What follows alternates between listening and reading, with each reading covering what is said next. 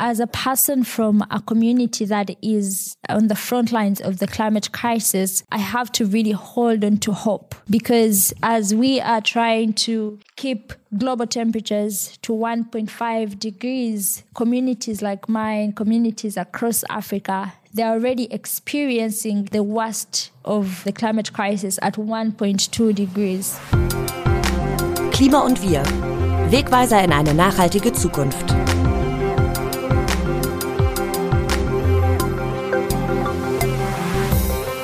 Die Weltklimakonferenz läuft und für die Menschen im globalen Süden zählt im Kampf gegen den Klimawandel schon heute jede Sekunde.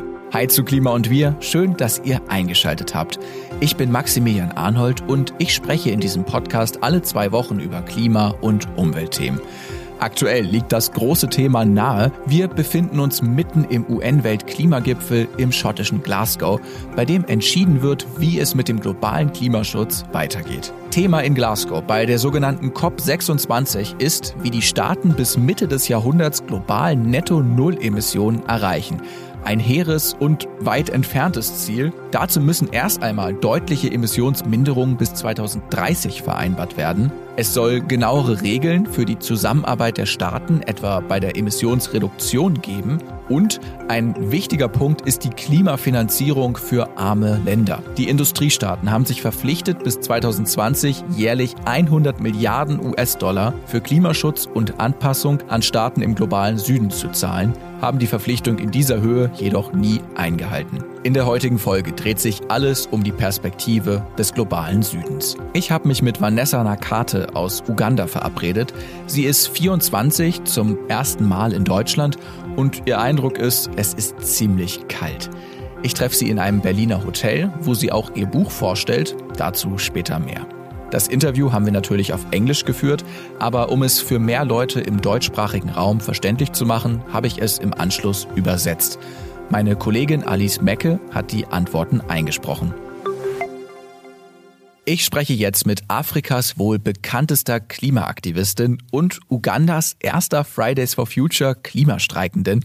Hallo liebe Vanessa Nakate, danke, dass du Zeit für ein Interview hast. Hi, thank you so much. Ich denke, die erste und auch bei weitem wichtigste Frage ist, wie wirkt sich die Klimakrise heute auf dein Heimatland Uganda aus? In my country, Uganda, in meiner Heimat Uganda ist die Klimakrise Realität. Aufgrund des globalen Temperaturanstiegs kommt es zu Veränderungen in den Wettermustern, die zu Extremregenfällen in unserer Region führen. Im westlichen Teil des Landes, zum Beispiel in Gemeinden wie Kasese, gibt es immer wieder massive Überschwemmungen. Die Menschen leben noch immer in Lagern, weil ihre Häuser durch die schweren Regenfälle zerstört wurden. Und im östlichen Teil des Landes, in den Gebieten von Mountain Elgon etwa, gab es Erdrutsche, die zum Verlust von Menschen Menschenleben geführt haben. Die Klimakrise in meinem Land Uganda bedeutet Nahrungsmittel- und Wasserknappheit, die Zerstörung von Häusern und Lebensgrundlagen. Du hast die Veränderungen in deinem Land bemerkt und dich entschieden, Klimaaktivistin zu werden. Was war dein Kipppunkt? Yes, in 2018 I wanted to do 2018 habe ich begonnen, etwas zu tun, das das Leben der Menschen in meiner Gemeinde verändern würde. Ich begann zu recherchieren, um herauszufinden, mit welchen Herausforderungen die Menschen in meiner Gemeinde konfrontiert sind. Eine der Herausforderungen war der Klimawandel und ich war überrascht darüber. Denn in der Schule hatte man mir die Klimakrise nicht als etwas dargestellt, das heute Realität ist. Etwas, um das wir uns Sorgen machen müssen oder gegen das wir jetzt etwas unternehmen müssen. Und dann habe ich weiter über die globale Erwärmung gelesen, um zu verstehen, was diese Zeiten bedeuten, was die Klimakrise wirklich ist und welche Auswirkungen sie auf die Menschen hat.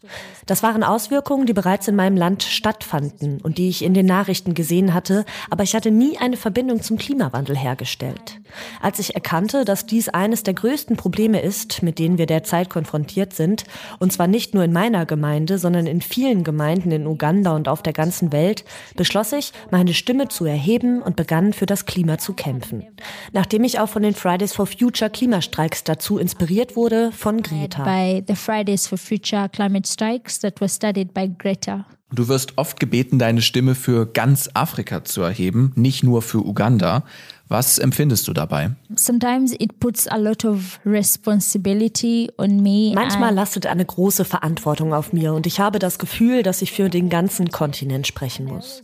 Ich betone immer wieder, dass ich nicht die einzige Aktivistin bin, die auf dem afrikanischen Kontinent streikt, sich organisiert und mobilisiert. Es gibt viele Aktivistinnen und Aktivisten in vielen Ländern, in Uganda, Kenia, Tansania, Südafrika, Sierra Leone, Nigeria und so weiter. In allen Ländern Afrikas gibt es Aktivisten, die sich zu Wort melden und alles tun, was sie können, um Klimagerechtigkeit zu fordern. Ich möchte wirklich, dass jeder Aktivistin zugehört wird, dass seine Geschichten Gehör finden und er eine Plattform erhält. Ich glaube, nur so werden wir Klimagerechtigkeit erreichen. Lass uns mal über die afrikanische Perspektive sprechen und warum sie so wichtig ist.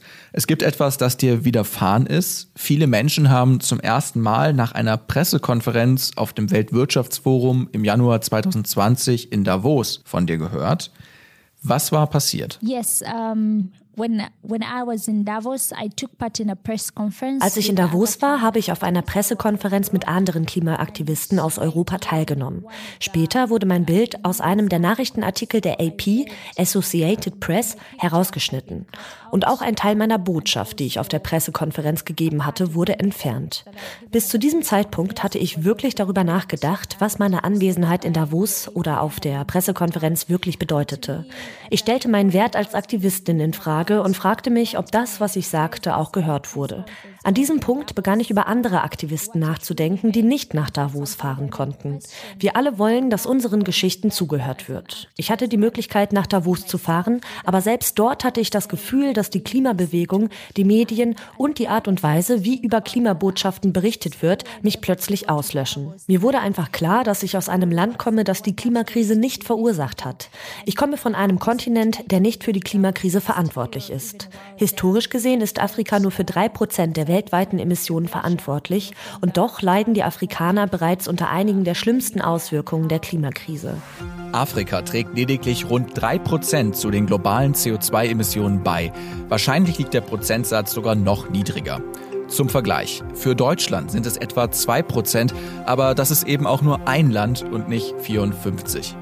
Mit der globalen Klimaungerechtigkeit verhält es sich wie folgt.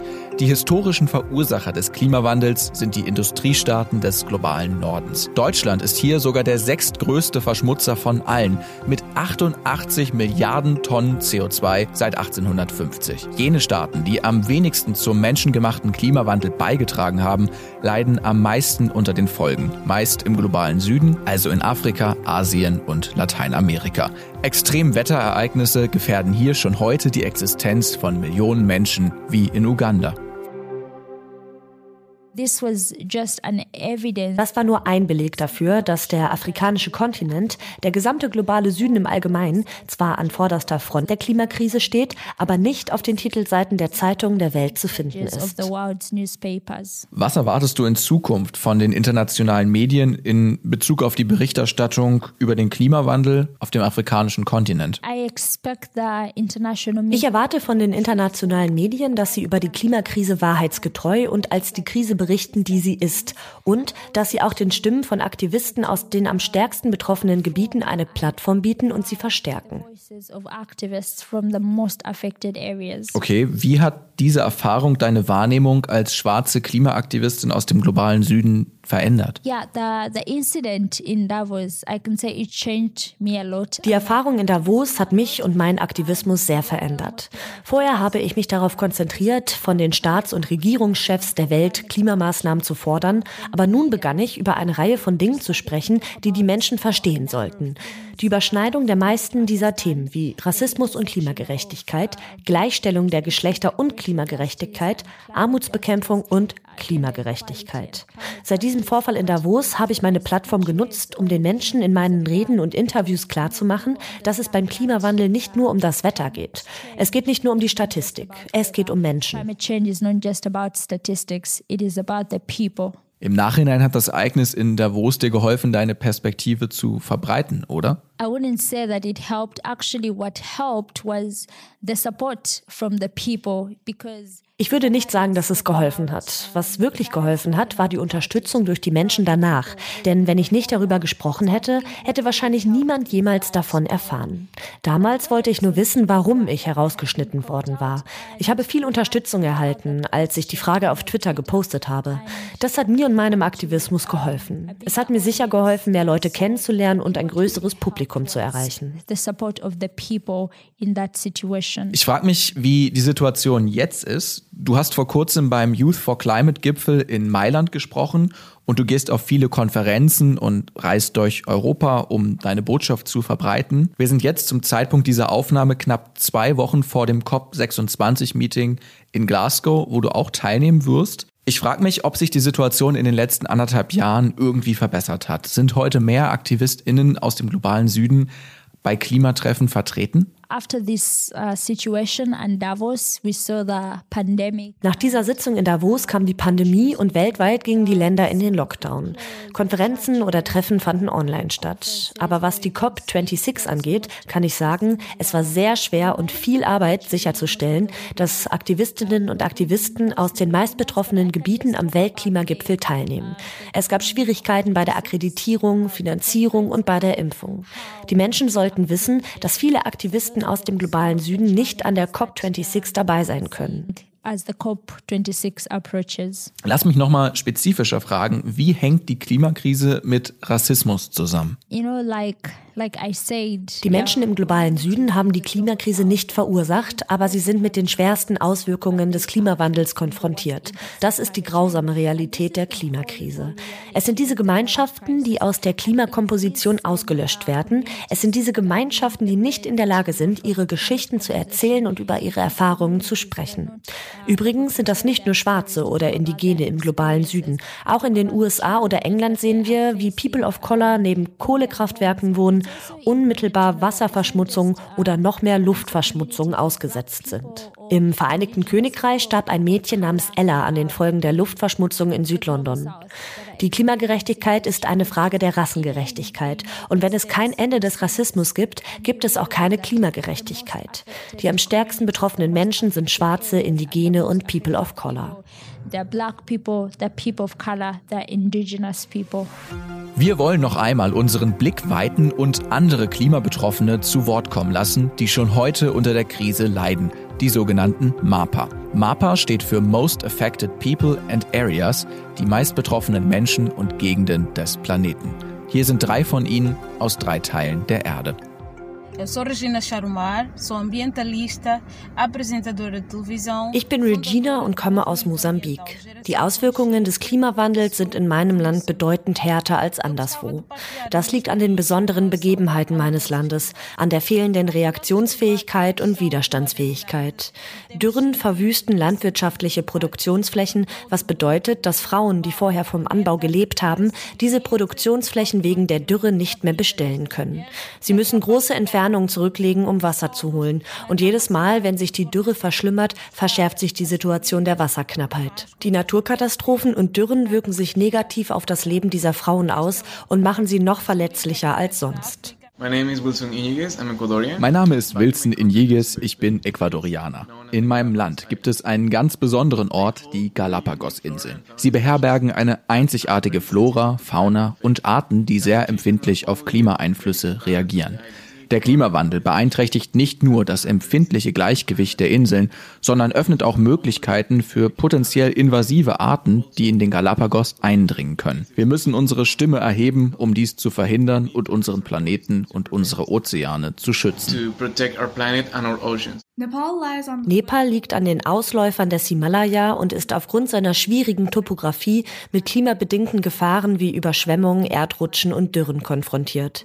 Wir sind außerdem eines der ärmsten Länder der Welt und ein Großteil unserer Wirtschaft hängt vom Tourismus, der Wasserkraft und der Landwirtschaft ab. Der Klimawandel wirkt sich direkt auf diese Sektoren aus und damit auf unser ohnehin schon niedriges Bruttoinlandsprodukt und auch auf die Lebensgrundlage unserer Bevölkerung. Also die Stimmen von Anushka, Regina und Wilson wurden mir freundlicherweise zur Verfügung gestellt vom Projekt 100 Voices, One Planet von Studierenden der TU München. Sie geben Menschen aus der ganzen Welt eine Stimme und zeigen, dass der Klimawandel uns alle angeht, aber manche ganz besonders. Für mehr Eindrücke checkt unbedingt mal ihre Insta-Seite aus. Ich verlinke sie euch auch in den Show Notes. Du hast ein Buch über die Erfahrungen in Davos geschrieben, was mit ein Grund dafür ist, warum wir jetzt hier in diesem Hotelkonferenzzimmer miteinander sprechen. Es trägt den Titel A Bigger Picture. In der deutschen Übersetzung ist das Unser Haus steht längst in Flammen, also ein anderer Titel. Während deines Besuchs hier in Deutschland, da hast du einen Teil des größeren Bildes, möchte ich sagen, gesehen. Du hast das Dorf Lützerath besucht, das direkt neben der riesigen Kohlegrube von RWE liegt in Nordrhein-Westfalen. Warum ist das so wichtig für dich? What I'm trying to address is that what happens in Germany ich versuche anzusprechen, dass das, was in Deutschland passiert, nicht in Deutschland aufhört. Genau wie das, was in der Arktis passiert, nicht in der Arktis aufhört. Was auch immer in Deutschland geschieht, was den Anstieg der globalen Emissionen erhöht, es sind Gemeinschaften wie die meine, die mit den direkten und schnellen Auswirkungen der Klimakrise konfrontiert sind. Als ich die Kohlemine besuchte und sie sah, war das sehr verstörend, weil ich so etwas noch nie gesehen habe. Es sah aus, als wären wir auf einem anderen Planeten. Einfach nach viel Zerstörung. Wir spazierten durch die Dörfer. In einigen der leeren Gebieten zeigten die anderen Klimaaktivistinnen und Aktivisten mir Bilder, wie es früher dort aussah, mit Häusern, Bauernhöfen und Kirchen. Es wird noch persönlicher und beunruhigender, wenn man sieht, wo diese Kohlemine liegt und dass dort tatsächlich Menschen leben. Man weiß, dass der Weg, auf dem man geht, das nächste ist, was zerstört wird und in ein paar Jahren wird alles verschwunden sein. Was bald alles verschwunden sein wird. Vanessa weist immer wieder auf ein Beispiel Beispiel in ihrer Heimat hin. Das Kongo-Becken ist nach dem Amazonas-Regenwald das größte zusammenhängende Regenwaldgebiet der Erde, auch bekannt als zweite Lunge. Genau wie der Amazonas besitzt es eine reiche Biodiversität. Es gilt als essentielle CO2-Senke, weil dort jährlich bis zu 600 Millionen Tonnen mehr Kohlendioxid gebunden als ausgestoßen werden. Das sind etwa 80 Prozent der Emissionen von ganz Deutschland im vergangenen Jahr. Dürreperioden durch den Klimawandel, das Bevölkerungswachstum, mehr dazu hört ihr zum Beispiel auch in der Podcast-Folge mit Rainer Klingholz, und der erhöhte Bedarf nach Bau- und Brennholz führen laut wissenschaftlichen Berechnungen dazu, dass, falls keine dramatische Veränderung eintritt, der gesamte tropische Regenwald, die gesamte Fläche von 202 Millionen Hektar bis zum Jahr 2100 verschwunden sein könnte. In meiner Rede in Mailand habe ich viel darüber gesprochen, dass wir die Dinge, die wir verlieren, nicht zurückbekommen. Wir können uns nicht an verlorene Dörfer oder Traditionen anpassen. Wenn sie einmal weg sind, sind sie weg.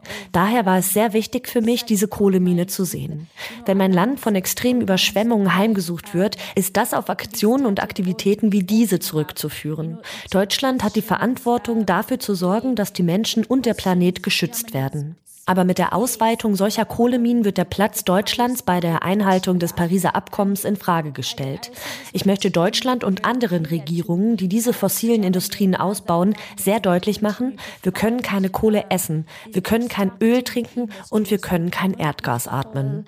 We cannot drink oil and we cannot breathe natural gas. Es ist nicht selbstverständlich, dass du Klimaaktivistin geworden bist. Um darauf aufmerksam zu machen, in deinem Heimatland Uganda ist eine protestierende junge Frau etwas Besonderes, selten sogar gefährlich. Du hast dem auch ein Kapitel in deinem Buch gewidmet. Welche Erfahrungen hast du gemacht? Well, before I started activism, some of the ich bin eher schüchtern. Es fällt mir sehr schwer, mich mit Leuten zu unterhalten oder einfach nur an einem Ort zu stehen, an dem so viele Menschen sind, es sei denn, ich tue etwas, das ich wirklich tun möchte. Ich habe anfangs viel darüber nachgedacht, was Familie und Freunde sagen würden. Einige der Reaktionen, die ich online zu sehen bekam, als ich anfing, meine Freitagsstreiks zu teilen, waren, dass ich mich prostituiere oder einfach einen Mann brauche. Manche Verwandte riefen meinen Vater an und fragten, was ich auf der Straße mache oder warum ich nicht auf Jobsuche sei. Für manche Leute war es peinlich, dass ich auf der Straße war. Es gab viel Negativität, aber auch viel Unterstützung in der internationalen Gemeinschaft. In deinem Buch schreibst du auch, dass du sicher bist, dass viele der jungen Frauen, die während deiner Proteste auf der Straße an dir vorbeikommen, also du stehst da, hältst das Schild hoch, dass die gar keine Zeit haben, darüber nachzudenken, was du eigentlich tust und dass sie dich sicher nicht mal bemerken würden. Uh, uh, ja, ich habe erklärt, dass einige Mädchen oder Frauen, die keinen Schulabschluss haben, ins Stadtzentrum kommen und dort als Hausangestellte oder Dienstmädchen in Häusern arbeiten. Sie sehen dich auf der Straße und versuchen, das Plakat zu lesen. Einige können die Sprache nicht verstehen, andere verstehen sie vielleicht. Aber sie müssen zurück in die Häuser ihrer Chefs eilen und arbeiten, damit sie nicht gefeuert werden. Sie nehmen sich also nie wirklich Zeit darüber nachzudenken, was ich tue. Und einige von ihnen haben kein Telefon und keinen Zugang zum Internet. Du engagierst dich in vielen Projekten, zum Beispiel gehst du in Schulen und sprichst dort über den Klimawandel und du hilfst bei der Installation von Solarzellen auf Schuldächern und stellst neue Öfen zur Verfügung. Erzähl uns ein wenig darüber. In 2019 I als ich 2019 mit dem Aktivismus begann, sprach ich einige meiner Freunde an, mit denen ich zur Schule gegangen bin, damit sie sich der Bewegung anschließen. Viele meiner Freunde waren aber schon älter als 2021 und Fridays for Future wurde als Teenager-Bewegung dargestellt. Ich habe uns einfach Youth for Future genannt, eng angedockt an Fridays for Future. Später ist das in der Rise Up-Bewegung aufgegangen. Was wir als Rise Up wirklich machen, ist die Mobilisierung und Organisation verschiedener Kampagnen Kampagnen wie die Klimastreiks. 2019 habe ich dann auch das Wash Green Schools Project gestartet. Das ist ein Projekt, das uns helfen soll, den Übergang zu erneuerbaren Energien in Schulen in Uganda voranzutreiben, insbesondere in ländlichen Gemeinden. Die meisten Schulen in Uganda verwenden Brennholz für die Essenszubereitung. Die umweltfreundlichen Kochherde machen den Einsatz von Brennholz zwar nicht überflüssig, aber sie reduzieren ihn erheblich. Dieses Projekt wurde auch zu einem Lernprozess für Schüler, Lehrer und die umliegenden Gemeinden, da wir die Anlagen nicht einfach dort abstellen.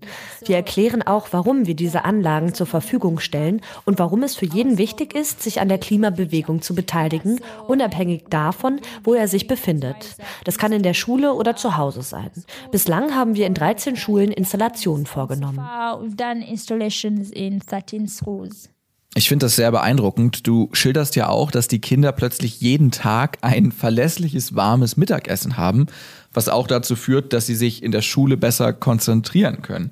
Also nicht nur, dass drumherum keine Bäume mehr für Feuerholz gefällt werden müssen. Letztendlich legst du in einem Kapitel in deinem Buch dar, dass wir die Ziele der SDGs, also die Sustainable Development Goals, die 17 Nachhaltigkeitsziele der UN, die sollen bis 2030 erreicht werden, dass wir diese 17 Ziele nicht erreichen können, wenn wir nicht in erster Linie den Klimawandel bekämpfen und Klimagerechtigkeit erreichen. Kannst du das am Beispiel der Geschlechtergerechtigkeit, auch das eines dieser 17 Ziele, ein wenig näher erläutern? In my country and probably in meinem Land und in vielen anderen hat die Gesellschaft festgelegt, was Mädchen und Frauen zu tun haben. Oft befinden sich Frauen in der Situation, dass sie auf den Bauernhöfen Lebensmittel für ihre Familien anbauen und Wasser aus den Brunnen holen müssen. Frauen stehen in der Klimakrise an vorderster Front, wenn die Katastrophen eintreten. Sie sind diejenigen, die doppelt weit gehen müssen, damit sie das, was ihre Familien verloren haben, zurückbekommen können. Im übertragenen Sinne, aber auch ganz real, zum nächsten Brunnen. Mehr Mädchen als Jungen sind sind gezwungen, nach extremen Wetterereignissen die Schule abzubrechen und in den schlimmsten Fällen sind sie gezwungen zu heiraten, weil ihre Familien von ihren Ehemännern einen Brautpreis erwarten, um ihnen durch die schweren Zeiten nach den Klimakatastrophen zu helfen. Mehr Frauen und Mädchen sind dem Risiko ausgesetzt, bei diesen Katastrophen zu sterben. Ich könnte noch viel darüber sagen, wie Frauen und Mädchen unverhältnismäßig stark vom Klimawandel betroffen sind. Klimagerechtigkeit und Gleichstellung der Geschlechter gehen Hand in Hand. They, they go hand in hand, yeah. Was rätst du anderen Menschen, die den Planeten schützen wollen? To join. I think that is, that is my Mitzumachen. Ich denke, das Beste ist, sich der Bewegung anzuschließen. Ich weiß, dass nicht jeder auf die Straße gehen wird. In manchen Gegenden ist es schwierig, Proteste zu organisieren oder es könnte gefährlich sein. Wenn man also mitmachen will, muss man sich überlegen, wie man seinen Aktivismus betreiben will. Das kann online sein, durch Petitionen oder Gespräche in Schulen mit Mitschülerinnen, Familie und Freunden, damit auch sie etwas für den Umweltschutz tun können. Wenn jemand jemand ein bestimmtes Anliegen hat und es doch auf die Straße bringen will, kann er sich einfach melden. In den meisten Ländern gibt es zahlreiche Klimagruppen und sie sind alle in den sozialen Medien vertreten. Erkundigt euch nach ihren Aktivitäten und was sie vorhaben und beteiligt euch an der Mobilisierung. Erzähl uns etwas, das dich motiviert. What motivates me? Was mich motiviert? Ich denke, ich bin wirklich motiviert durch die Stärke und Kraft junger Menschen auf der ganzen Welt, die sich zu Wort melden und eine gesunde und nachhaltige Zukunft fordern. Was ist dein persönlicher Plan für die Zukunft? Wow, the future seems it seems like Wow, es fühlt sich so an, als wäre die Zukunft in vielen Jahren, aber worauf ich mich in den nächsten Monaten wirklich freue, ist mit meinem Aktivismus weiterzumachen, das Buch zu veröffentlichen und zu leben. I can think of right now. Yeah. Wir sprechen im Vorfeld der Weltklimakonferenz in Glasgow. Was sind deine Erwartungen und Hoffnungen an den Gipfel? Als jemand, der aus einer Gemeinschaft kommt, die an vorderster Front von der Klimakrise betroffen ist, muss ich mich wirklich an die Hoffnung klammern. Ich will nicht glauben, dass die COP gescheitert ist. Es ist schon so beunruhigend genug, an das Ereignis zu denken. Während wir versuchen, die globale Temperatur auf 1,5 Grad zu begrenzen, erleben Gemeinden wie meine in Afrika bereits das Schlimmste der Klimakrise bei 1,2 Grad. Von der COP erhoffe ich mir, dass unsere Staats- und Regierungschefs mehr Maßnahmen ergreifen.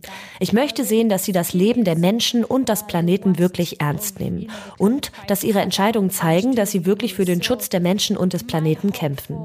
Ich hoffe, dass es in den nächsten Jahrzehnten keinen Raum mehr für Umweltzerstörung gibt. Außerdem hoffe ich, dass die Verluste und Schäden der Klimakrise ein zentraler Diskussionspunkt der COP26 sein werden, da die Gemeinschaften gerade jetzt mit ihnen konfrontiert sind.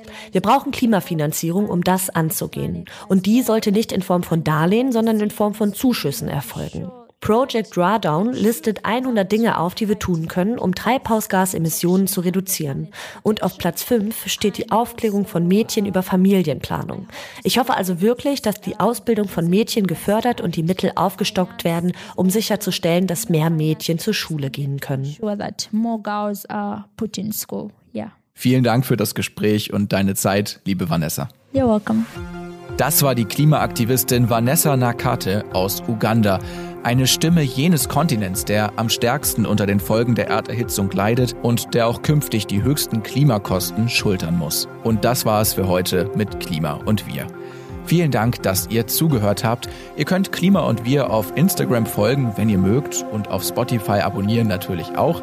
Bei Apple Podcasts freue ich mich über eine 5-Sterne-Bewertung. Die hilft dabei, noch sichtbarer zu werden und mehr Menschen zu erreichen. Ein Hinweis noch, Aktuelles zur Weltklimakonferenz in Glasgow erfahrt ihr auch beim wöchentlichen Talk-Podcast Geier und Niesmann vom RND. Diese Woche bin ich auch bei den beiden zu Gast. Wenn ihr mögt, hört da gerne mal rein. Mein Name ist Maximilian Arnhold. Ich freue mich schon aufs nächste Mal hier bei Klima und Wir. Macht's gut.